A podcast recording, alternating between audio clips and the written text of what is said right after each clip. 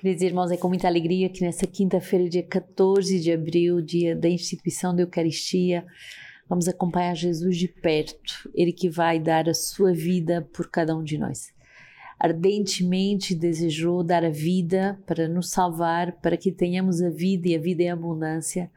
E nós hoje vamos acompanhar o Mestre passo a passo nessa oferenda da sua vida. E nós temos feito um caminho muito bonito com uh, o nosso livro de vida sobre a graça da fé. E hoje vemos que essa virtude teologal não é uma coisa isolada, não é algo uh, que eu vivo de forma isolada, mas ela tem uma vivência eclesial. É o número 139 no nosso livro de vida. A fé não é um ato privado, mas é sempre social e eclesial. São Francisco de Sales vai dizer: o ato de fé consiste nesta aquiescência do nosso espírito quando favorecido pela agradável luz da verdade. Adere a ela com uma suave, poderosa e sólida segurança, na certeza de que inspira a autoridade da revelação que lhe é feita. A revelação é, re é recebida e vivida na igreja pelo batismo, recebemos o Espírito Santo, que é o princípio da fé. A fé nasce deste sacramento. Esse dom da fé me foi concretamente transmitido pela Igreja na minha história pessoal. Romanos 10, 14 e 15. Mas como poderiam invocar aquele em quem não creram? E como poderiam crer naquele que não ouviram? E como poderiam ouvir sem pregador? E como podem pregar se não forem enviados? Conforme está escrito, quão maravilhosos os pés dos que anunciam boas notícias. Pelo ato de fé pessoal, cada um se junta à comunidade dos fiéis. Há um só Senhor, uma só fé, um só batismo. E pelo ato público e oficial da nossa entrada batismal na igreja, entramos no corpo de Cristo, nos beneficiando da sua vida. A, sua, a nossa entrada visa uma construção onde o Senhor nos firma. A nossa vida espiritual pessoal, os nossos progressos na fé, até a nossa própria luta contra o pecado não são um assunto isolado. O seu ato de fé eleva o mundo, constrói o corpo de Cristo. Da nossa vida de fé alimentada depende a construção da igreja, a beleza do corpo de Cristo. E pela sua obediência ao Espírito Santo, o Senhor lhe conduzirá mais longe. Atenção ao subjetivismo individualista, no qual você faz confiança aos seus próprios pensamentos. Esta atividade, mesmo se ela é interior, nada, não tem nada a ver com a fé vivida numa dimensão eclesial. Bento XVI vai dizer no discurso sobre a fé, numa grande parte da teologia, parece que foi esquecido que o sujeito que faz a teologia não é o especialista, mas a comunidade católica no seu conjunto esse esquecimento no trabalho teológico, enquanto serviço eclesial, deriva de um pluralismo teológico que, na realidade, é muitas vezes um subjetivismo, um individualismo, que tem pouco a ver com as bases da nossa tradição comum.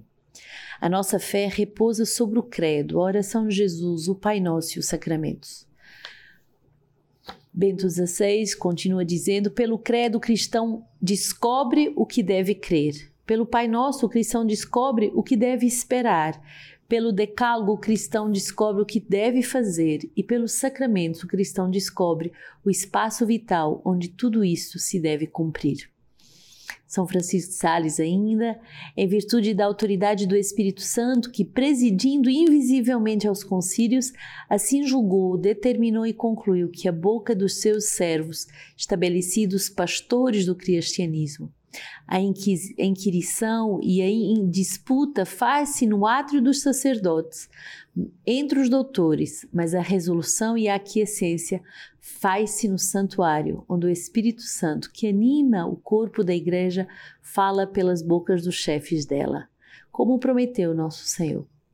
Então, tão bonito esse número sobre justamente a fé que não pode ser uh, vista como um ato individual, mas ela é sempre vivida uh, com uma ressonância uh, e com uma implicação social e eclesial. Então, a fé é vivida em igreja.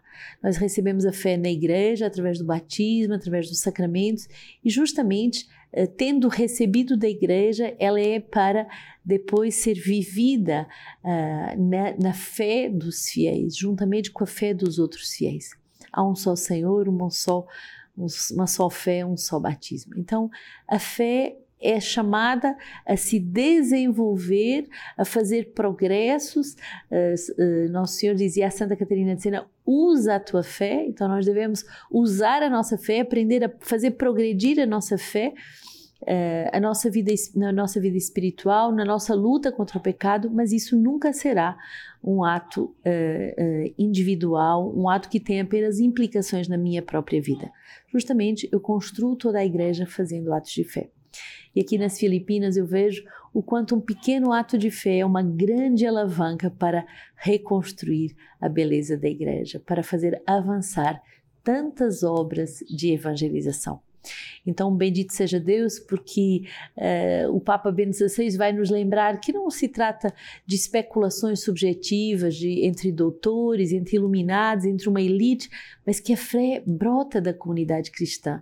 É a comunidade cristã que guarda essa tradição e que, de verdade, as grandes resoluções da Igreja se tomam no santuário, isto é, uh, no lugar em que fazemos atos de fé em que reconhecemos o senhorio de, no, de nossos Deus. Êxodo 12, 1 a 8, 11 e 14. Disse o Senhor a Moisés e a Arão na terra do Egito: Este mês será para vós o princípio dos meses. Será o primeiro mês do ano. Falai a toda a comunidade de Israel, dizendo: Aos dez deste mês, cada um tomará para si um cordeiro de, por família, um cordeiro para cada casa. Mas se a família for pequena com, para um cordeiro, então se juntará com o vizinho mais próximo da sua casa, conforme o número de pessoas. O cordeiro será escolhido na proporção de que cada um puder comer. O cordeiro será macho, sem defeito e de um ano. Vós o escolhereis entre os cordeiros ou entre os cabritos, e o guardareis até o décimo quarto dia desse mês. E toda a assembleia da comunidade de Israel o imolará ao crepúsculo. Tomarão do seu sangue e pô-lo-ão sobre os dois marcos e a travessa da porta, nas casas em, em que o comerem. Naquela noite comerão a carne assada no fogo, com pães ázimos e ervas amargas o comerão. Assim que deveis comê-lo, com os rins cingidos, sandálias nos pés e vara na mão. Comê-lo-eis às pressas, é a Páscoa do Senhor. E naquela noite eu passarei pela terra do Egito e ferirei na terra do Egito todos os primogênitos, desde os homens até os animais. Eu, o Senhor, farei justiça sobre todos os deuses do Egito. O sangue, porém, será para vós um sinal nas casas em que estiverdes. Quando eu vir o sangue, passarei adiante, e não haverá entre vós o flagelo destruidor, quando eu ferir a terra do Egito. Este dia será para vós um memorial, e o celebrareis como uma festa para o Senhor. Nas vossas gerações a festejareis, é um decreto perpétuo. Tão belo essa instituição da festa da Páscoa, com tantas prescrições de como devemos viver essa festa da Páscoa. Páscoa quer dizer passagem. Deus passa no meio do seu povo e Deus vem para fazer justiça, mas muito mais do que fazer justiça, ele vem para salvar. E aqueles que forem ungidos com sangue e nós percebemos que o sangue do cordeiro, muito mais do que um cordeiro tomado no meio do rebanho, é o próprio sangue do Cristo Redentor, aqueles que são marcados com o poder do sangue. Olha que bonita a profecia. O flagelo destruidor não poderá nada atingir essa, essa família, essa casa, essas almas. Então, ponhamos-nos uh, nessa atitude de Páscoa, de celebração da Páscoa e, e, com os rins cingidos, quer dizer, não deixando lugar para as paixões me conduzirem, mas nessa expectativa de seguir o Cordeiro que vai passar no meio de nós e uh, com essa carne assada ao fogo, uh, com símbolo do, do amor de Deus que vem para queimar tudo que é gordura, tudo que não presta, uh, para esse fogo do seu amor, com pães ázimos, isto é, sem fermento, sem orgulho, uh, sem fanfarronices, mas um coração puro, um coração simples, um coração virgem e também as ervas amarga, amargas que simbolizam os sofrimentos do tempo do Egito, do tempo da escravatura. Tudo isso todas as, as nossas alegrias, mas também o nosso, todas as nossas amarguras, todos os nossos uh, acontecimentos da nossa vida devem ser entregues nessa Páscoa ao fogo abrasador do amor de Deus. E podemos entrar nesse amor que arde por nós se tivermos um coração sem uh, sem fermento, quer dizer, sem orgulho, sem inchaço, sem aquilo que incha de, de fanfarronices, de orgulho, de autossuficiência. O Senhor quer nos dar um coração de criança, um coração inocente. E esse decreto perpétuo é porque não é uma festa que foi celebrada uma vez por todas, mas o Senhor quer atualizar cada ano essa festa. Salmo 115: Como retribuirei ao Senhor todo o bem que me fez? Elevarei, uh, erguerei o cálice da salvação, invocando o nome do Senhor. É valiosa aos olhos do Senhor a morte dos seus fiéis. Ah, Senhor, porque eu sou teu servo, teu servo, filho da tua serva, rompeste os meus grilhões. Vou te oferecer um sacrifício de louvor invocando o nome do Senhor e cumprirei, Senhor, os meus votos na presença de todo o povo. O salmista faz uma promessa e diante dessa grande festa, diante da oferta que Jesus hoje faz e atualiza por cada um de nós, nós devemos renovar as nossas promessas, os nossos votos de amor. Então, você que é sacerdote, você que é religioso, religiosa, consagrado, consagrada, casado, leigo, batizado, renova hoje os teus votos ao Senhor, a tua fidelidade em querer também você oferecer a tua vida por amor a Ele. 1 Coríntios 11, 23 a 26, com efeito eu mesmo recebi do Senhor o que eu vou vos transmitir na noite em que foi entregue, o Senhor Jesus tomou o pão e, depois de dar graças, partiu e disse: Isto é o meu corpo, que é para vós. Fazei isto em memória de mim. Do mesmo modo, após a ceia, também tomou o cálice, dizendo: Este é o cálice, é a nova aliança, é em meu sangue. Todas as vezes que dele beberdes, fazei-o em memória de mim. Todas as vezes, pois, que comerdes este pão e beberdes desse cálice, anunciais a morte do Senhor até que ele venha.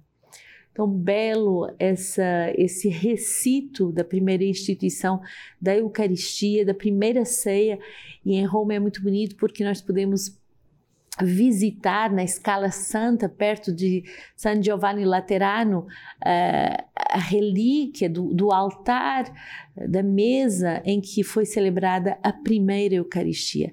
Então, nesse lugar onde foram proferidas as primeiras palavras de consagração, nós temos aqui nesse, nesse recito da primeira carta aos Coríntios, esse resumo, esse condensado muito denso daquilo que é a paixão e a ressurreição de nosso Senhor Jesus Cristo. Jesus vai verdadeiramente entregar o seu corpo, o seu sangue, para renovar o nosso coração.